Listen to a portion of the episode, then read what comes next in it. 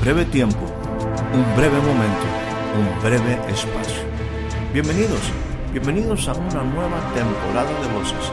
Soy Héctor Rocha y le pido que me permita entrar un momento en su espacio de vida. Durante los siguientes minutos deseo tratar temas que puedan ser significativos y aporten valiosa información para el desarrollo integral de su vida. Bienvenidos una vez más a nuestro espacio de voces.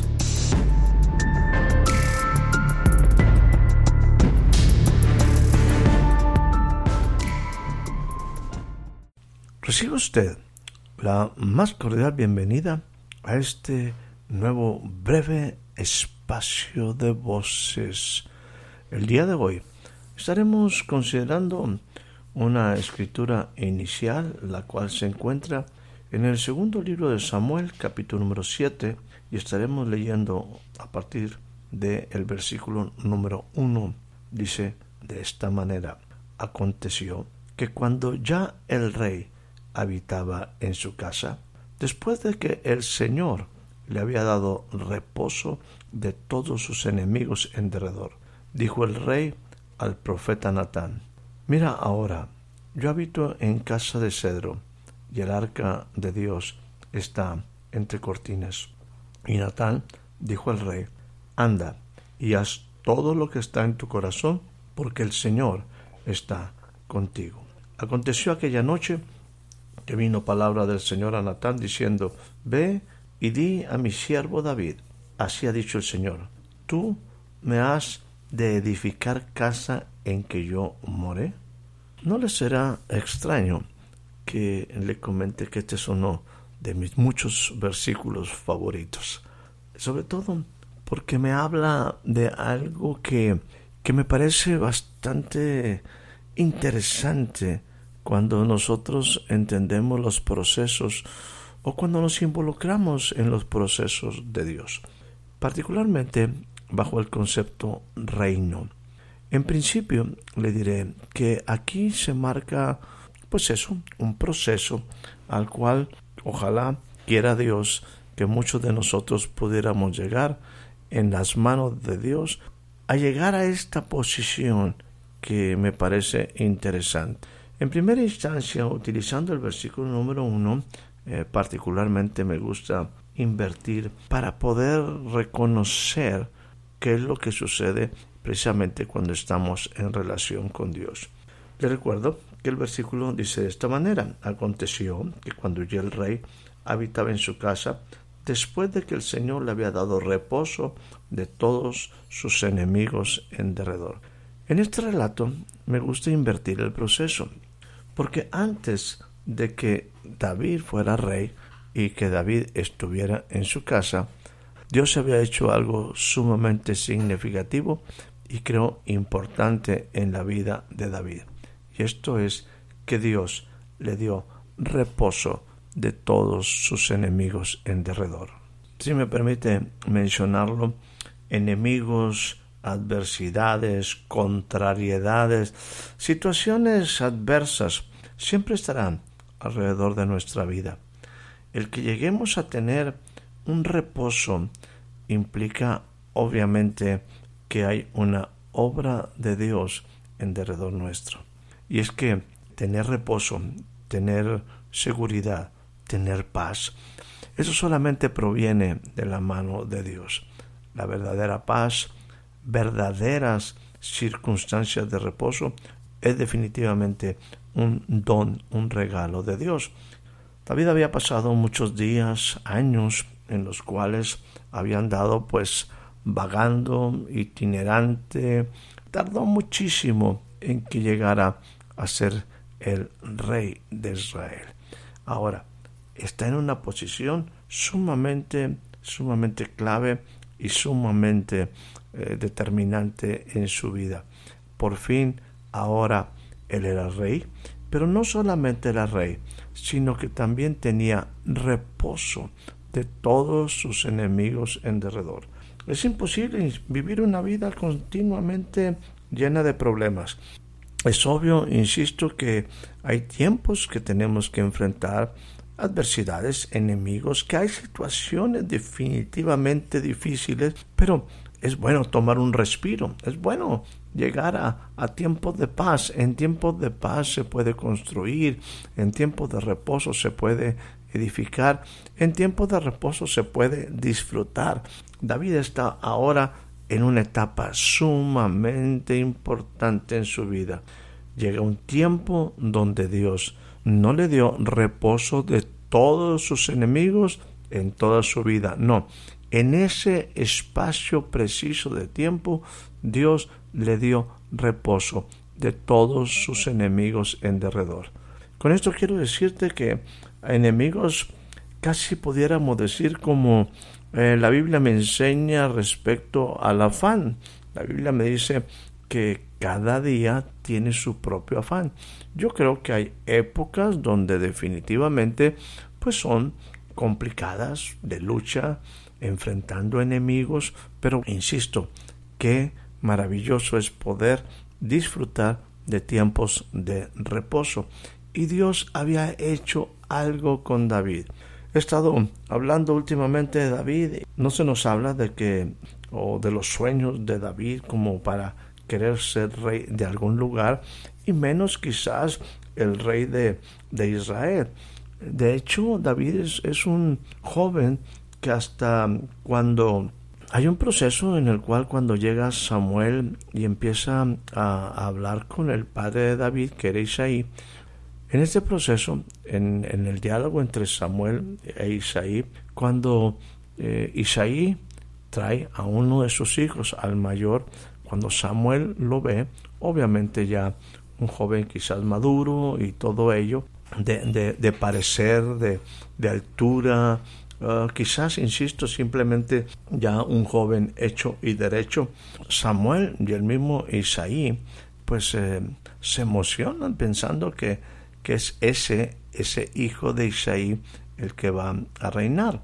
Viene una palabra de Dios a, a un hombre como, como Samuel, él dice, hablando o parafraseando Samuel, él no es entonces, eh, en el diálogo con Isaí dice, bueno, pues trae, trae al segundo, ¿verdad? Y bueno, pues tampoco es. Nuevamente viene una voz para indicarle, ese tampoco es el elegido. Y viene un tercero y pareciera como que pasó toda la lista de hermanos, de jóvenes delante de Samuel, los hijos de Isaí, y Samuel hace una pregunta, oye, ¿no tendrás por ahí no habrá por ahí otro de tus hijos que pues no estemos tomando en cuenta y pareciera esto algo que, que no, no entra quizás en la mente nuestra, ¿verdad? Pero habla mucho del carácter o quizás la posición que tenía David en su familia, que como que como que Isaí se queda pensando y dice, oye, pues sí tengo otro hijo, pero ese está por allá trabajando, allá está con las ovejas, y, bueno, viene finalmente David, ese es el elegido. Un muchacho que no figuraba en su casa, un muchacho que quizás, insisto, no tenía grandes sueños, pero Dios tenía un plan, un plan para ese joven llamado David. David tiene que empezar a enfrentar nuevos enemigos. Ya era ungido y ahora se encuentra con que sabe que su pueblo, Israel, está luchando contra el gran Goliat. Y bueno, sin ánimo de, de ser protagónico ni nada por el estilo, es más, de hecho, él iba a llevarle alimento a sus hermanos que eran mayores y que estaban en la, en la guerra, y escucha a aquel hombre que está hablando con fuerza, levantándose y diciendo, denme un hombre, ¿verdad?, que pueda luchar conmigo y así eh, evitaremos mucha sangre. Por ahí escucha David, encuentra a un pueblo amedrentado y David se levanta diciendo, a ver, estoy parafraseando, ¿de qué se trata esto? ¿Quién es ese? Y lo dice de esta manera, incircunciso, que atenta contra los ejércitos de Israel. Y pues bueno, el hombre no era, no era poca cosa, el hombre tenía una gran altura, un hombre grande, con su jabalina y todo ello. O sea que para que amedrentara al pueblo era porque realmente era un fuerte enemigo. Y David dice, bueno, y ahí le hablo de los nuevos enemigos de David, porque él dice, bueno, cuando yo era pastor, cuidando las ovejas, si venía un león, pues bueno, yo tenía que defender las ovejas, pues yo lo mataba y yo hacía lo que fuera necesario para destruir a ese que venía a atentar contra lo que era mi responsabilidad. Y dice, fuere oso o fuere león, eh, yo con mis propias manos lo, lo mataba. Y este, este gran paladín de los filisteos será como uno de ellos. La historia nos dice que David venció a Goliat y bueno, ese fue su tercer enemigo. Más adelante, por circunstancias del proceso, insisto, los días de David, el peregrinar de David hacia llegar a ser rey no fue de un día para otro. Entendemos que por diversas circunstancias Saúl, el rey que reinaba en Israel, había sido destituido por dos razones muy sencillas, porque no puso atención y porque no obedeció a la palabra de Dios.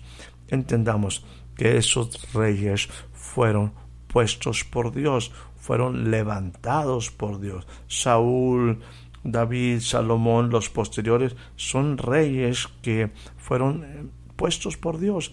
En el caso de Saúl, Saúl tenía, tuvo la oportunidad de establecer, de fundamentar su reino. Saúl tuvo la oportunidad de, sí, trascender, trascender en todos los sentidos. Solamente se le dieron instrucciones muy precisas que, lamentablemente, por no poner atención y no obedecerla, fue destituido. Dios levanta a un, a un nuevo, a un nuevo rey, en este caso David en esa, en esa situación no entendible totalmente por Saúl, no entendido, no entendida por muchas personas, eh, empieza ese peregrinar de David y pues lamentablemente Saúl mismo se constituye en un enemigo para Saúl. Creo también que no en el punto hablar de los enemigos, yo creo que puedo decir que enemigos siempre va a haber y si lo pongo en el caso de David como un ejemplo. David tuvo como enemigo a León, luego tuvo que vencer al oso, luego tuvo que vencer a Goliat, luego tuvo que eh, entrar en ese conflicto con Saúl. Y yo creo que el más grande enemigo que tenemos nosotros somos nosotros mismos, nuestro carácter, nuestra, nuestra manera de ser, nuestra manera de actuar delante de Dios. Esto es lo que hace una gran diferencia en el caso de David. David siempre tuvo un corazón para agradar a Dios. Ahora, en este pasaje, finalmente, David está por fin. Por fin llegó un tiempo en el cual Dios le dio reposo de todos sus enemigos en derredor. Y ahora David estaba como rey. ¿Qué significa ser rey? ¿Qué significa ser rey en la palabra? Significa tener un dominio de las responsabilidades que nos son dadas. Está en relación a nuestro propósito. Yo te decía hace un momento, David no pensó en ser rey del mundo, quizás no pensó en ser rey de otra nación, a lo mejor ni conoció otras naciones, quizás David podía tener la posibilidad de ser o pensar en ser rey de Israel, pero no estaba en su mente. El punto es que nosotros para reinar tenemos que tener con claridad cuál es el área donde nosotros somos llamados, cuál es el área en la cual somos responsables y que se nos da autoridad. Bueno, eso yo le llamo precisamente reinar, llegar a tener dominio. Permítame usar la palabra control, tenerla, tener todo en un programa donde se está pues trabajando para solucionar cosas que quizás están desviadas y eso es tener un dominio, o sea, no quiere decir que todas las cosas están bien, quiere decir que he identificado un problema y tengo un plan de acción para corregirlo y los grandes problemas, muchos de ellos ya están solucionados. Ahora, David tiene paz de sus enemigos en derredor. Número dos, ahora David es rey. Y tercero, ahora David está en su casa. Un rey tiene que entender la importancia de la estabilidad de la familia, la, importancia de ese lugar que llamamos hogar, donde realmente Dios hace absolutamente todo. Es un lugar donde, donde el hombre tiene un confort, donde el hombre tiene vida, donde el hombre puede desarrollar generaciones, donde el hombre puede realmente trascender. Y bueno, David está ahora en su casa. Doy un repaso rápido. ¿Cuál es la condición de David? David está ahora en paz de todos sus enemigos en derredor. Le recuerdo, no de todos los enemigos de su vida, de todos los enemigos de ese tiempo y de ese momento en derredor.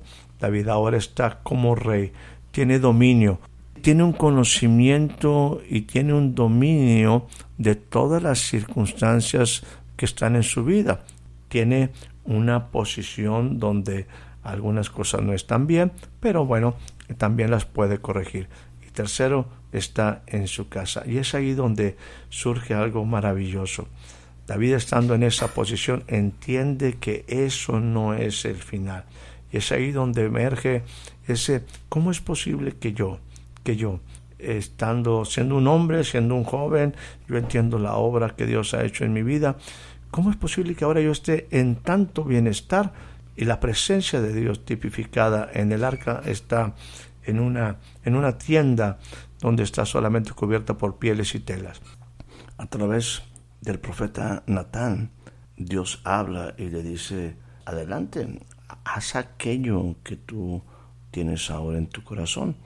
Te aclaro, pareciera que, insisto en parafrasear esto, que Natán le dice, mira, Dios nunca ha pedido a nadie que le hagan casa, pero si tú tienes en tu corazón hacer esto, hazlo y Dios va a estar contigo. Esas palabras vienen porque Dios había dado un mensaje a David a través de, Natán. David siempre tuvo un corazón para Dios.